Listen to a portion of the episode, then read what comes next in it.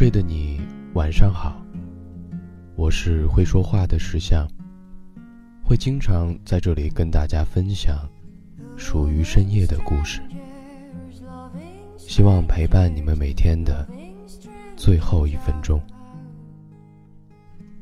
根据经验，我们得知，能把人压垮的，通常是你撑过一轮又一轮的压力之后，那一件让人崩溃的小事。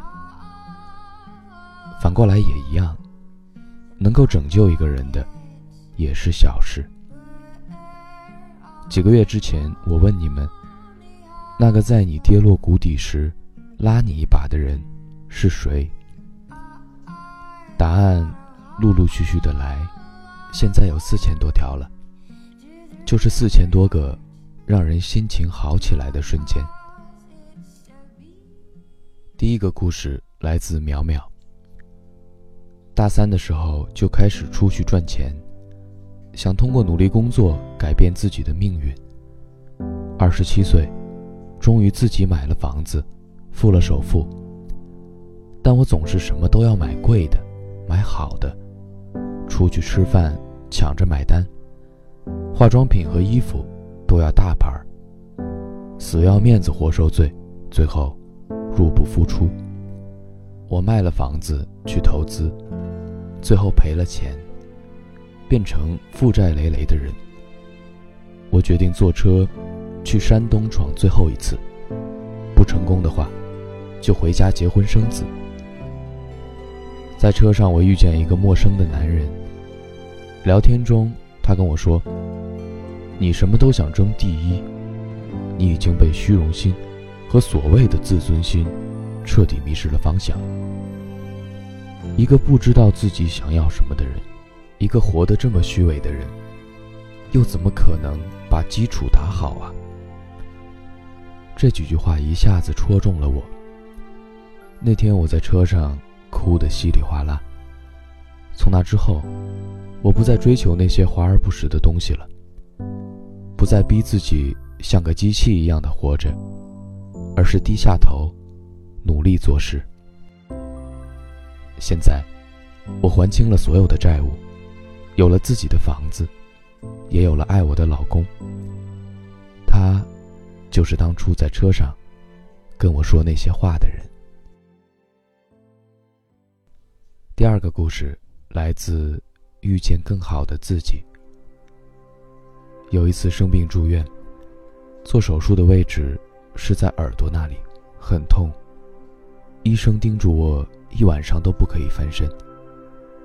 到了晚上睡觉的时候，我妈在床边守了我一夜，我一动，她就醒了，告诉我别翻身。第三个故事来自小学生。七岁的时候，爸妈正式离婚。大概九岁时，知道妈妈即将再婚的那一刻，我明白。他再也不是我一个人的了。外公说：“他们有他们的生活要过，你就跟着我。”就这样，我有了一个家。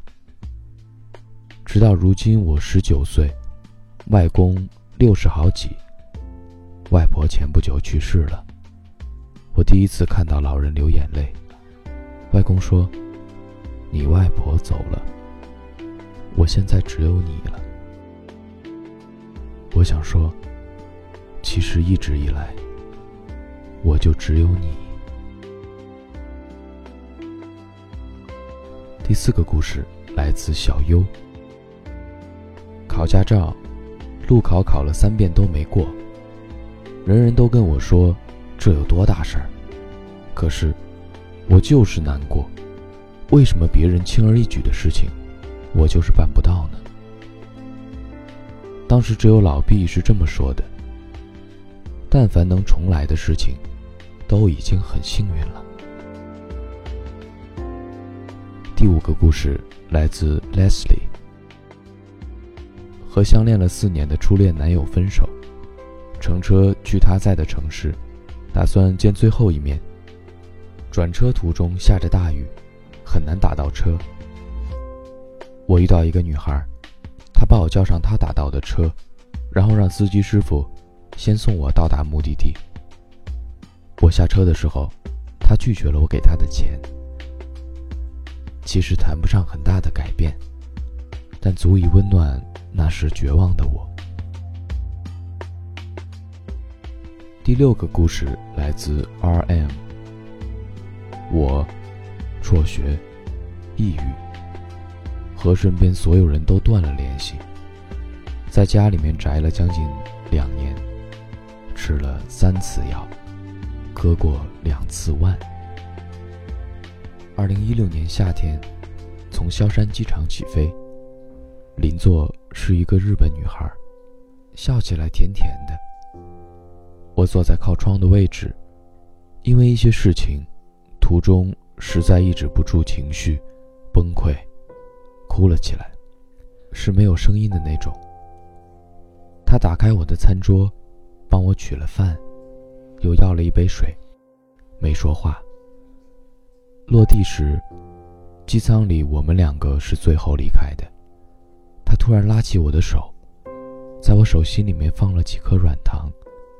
依然没说话，笑得特别甜。从这之后，世界好像变得美好起来了。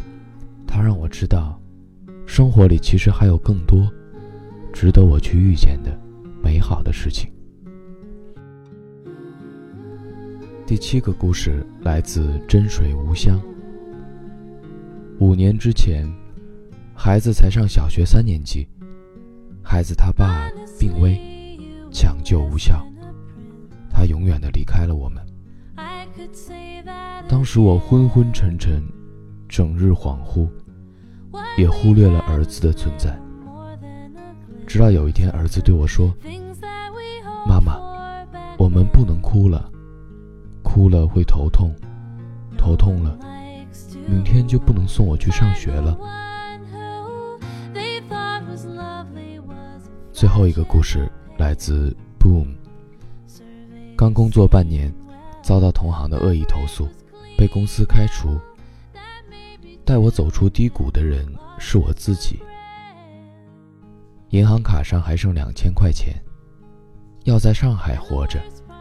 我当时对自己说：“成长的过程必须经历阵痛，这段经历要么扛过去，要么就完蛋。”现在我还在阵痛中，但我没放弃。这些故事，有的来自陌生人的善意，有的来自熟人的毒鸡汤，还有很多读者说。帮助来自自己，要感谢自己撑了过来。感谢你撑了过来，撑不住的时候，也感谢有人在谷底陪着你。最后不要忘了你永远可以拉自己一把。晚安